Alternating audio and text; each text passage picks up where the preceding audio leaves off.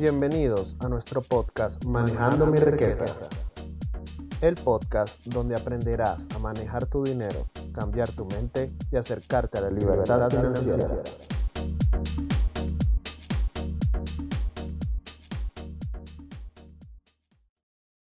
Hola amigos, yo soy Abel Flores y la misión de este podcast es apoyarte en el mejor control de tus finanzas personales y que alcances tu libertad financiera. ¿Sabías que existen cinco niveles de libertad financiera? Hoy te los explico, te digo cuáles son y las recomendaciones para ir escalando en cada uno de ellos. Empecemos por el primer nivel. Es el nivel de la supervivencia financiera. Las personas que se encuentran en este grupo viven en el día a día, es decir, que dependen de un empleo como su única fuente de ingresos. Si pierden su empleo o les sucede algún imprevisto, no tienen dinero para hacer frente a esta situación, ya que no tienen ahorros. La persona que se encuentra dentro de este grupo suelen recurrir a pedir anticipos en el trabajo o hacen uso de sus tarjetas de crédito endeudándose a menudo, siempre sobre deuda mala, las cuales ya expliqué anteriormente en el episodio 3 de nuestro podcast llamado Deuda Buena y Deuda Mala. Si no lo has escuchado, te recomiendo mucho que lo hagas. En este grupo también se encuentran personas con buenos ingresos y hasta buenos cargos empresariales, pero que no tienen una planificación financiera. Y si la tienen, es a muy corto plazo, es decir, para vivir un mes o a lo mucho dos meses ya que están minados de deudas como créditos hipotecarios, automóviles, créditos de consumo, etc.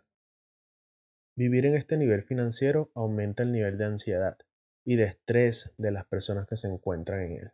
Por lo tanto, es importante salir de él ya que no solo afecta el bolsillo, sino también la salud emocional. Además de esto, es el escalón más bajo. En él no puedes tener una libertad.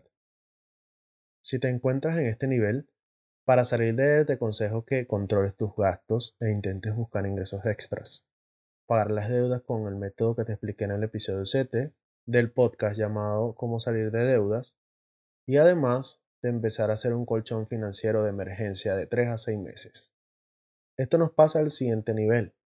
Es el nivel 2 llamado estabilidad financiera. Las personas que se encuentran en este nivel ya cuentan con un cierto colchón de ahorro al que pueden recurrir ante cualquier imprevisto, porque han conseguido ahorrar entre 3 a 6 meses de salario, aunque siguen dependiendo del trabajo para poder vivir. Las personas de este escalón poseen servicios controlados como seguros médicos, de vida, de hogar, que aportan más tranquilidad ante cualquier eventualidad. A pesar de que aún se depende de un empleo, se está aprendiendo y se está estudiando posibles inversiones financieras, creando ingresos pasivos o diseñando un negocio. Para ello, es muy importante seguir controlando los gastos y no bajar la guardia ante posibles eventualidades. Se debe mantener aún a raya los gastos y empezar a invertir el dinero con riesgos controlados. Seguimos con el nivel 3, es el nivel llamado seguridad financiera. Las personas que se encuentran en este nivel se han dado cuenta de que la clave está en las inversiones, no en ahorrar, ya que trabajando y ahorrando nadie consigue la libertad financiera. Este es el nivel donde todos deberíamos aspirar como mínimo. Si estás en este nivel empiezas a alcanzar una cierta libertad financiera. Cuentas con algunos activos que te generan ingresos pasivos al margen de tu trabajo, como el cobro de alquileres, dividendos, inversiones en la bolsa, negocios, etc. A pesar de ello, estos ingresos no son suficientes para poder dejar el empleo y vivir sin trabajar por ahora. En este nivel es muy importante no caer en la zona de confort. El hecho de tener seguridad financiera puede hacer que te acomodes y no intentes subir al siguiente nivel, la verdadera libertad financiera. Para subir de nivel financiero, en primer lugar, Debes fijarte metas financieras y mantenerte estudiando y aprendiendo. Eso sí, recuerda que deberías diversificar tus inversiones para no depender de una única inversión. Para eso debes seguir preparándote. En acciones, en rentas, en infoproductos, en marketing, en negocios en los que te sientes con grandes capacidades. Planéate metas a largo plazo, como por ejemplo cómo y cuándo te quieres jubilar puede ser mucho antes de lo que piensas, en unos 10 o 20 años, por ejemplo, pero eso dependerá de ti y no quedarte en este nivel, sino seguir subiendo y avanzando. Esto nos lleva al nivel número 4. El nivel número 4 se llama libertad financiera.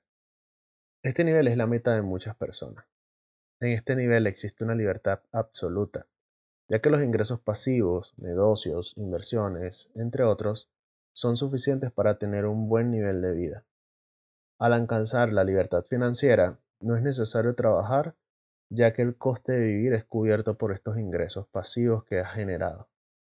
Por lo tanto, si alguien trabaja habiendo alcanzado la libertad financiera, es por vocación y no por necesidad. Si estás en este nivel, puedes dedicar tu tiempo a hacer lo que realmente te gusta sin preocuparte por tener dinero para llegar al fin de mes. Así que puedes dedicar más tiempo con tu familia, o en las cosas que te gustan como algún deporte, algún hobby. En este punto, debes proteger a toda consta a tus activos creados. Seguir aprendiendo y una parte de tus ingresos podrías utilizarlos para inversiones con un riesgo mayor para subir al siguiente nivel, que sería el quinto y último llamado abundancia financiera. Este nivel es el más alto de los cinco, en él puedes hacer lo que realmente quieres en la vida, sin ningún tipo de preocupación económica, ya que tus ingresos pasivos superan cinco veces por lo menos lo necesario para poder vivir. En este nivel, puedes permitirte realizar inversiones más arriesgadas, ya que el dinero que pones en riesgo no lo necesitas para vivir. Puedes invertir en nuevos proyectos con rangos de ganancia mucho mayores. En este nivel también tu estrés disminuye de una forma muy notable, ya que tienes más dinero del que necesitas para vivir. Al tener tanto tiempo libre, puedes hacer lo que más te gusta. Además de esto, debes dedicar más tiempo a cuidar de tu salud, ya que el dinero no es problema. Deja hacer más inversiones en mantenerte sano en todo sentido y este va a ser tu prioridad.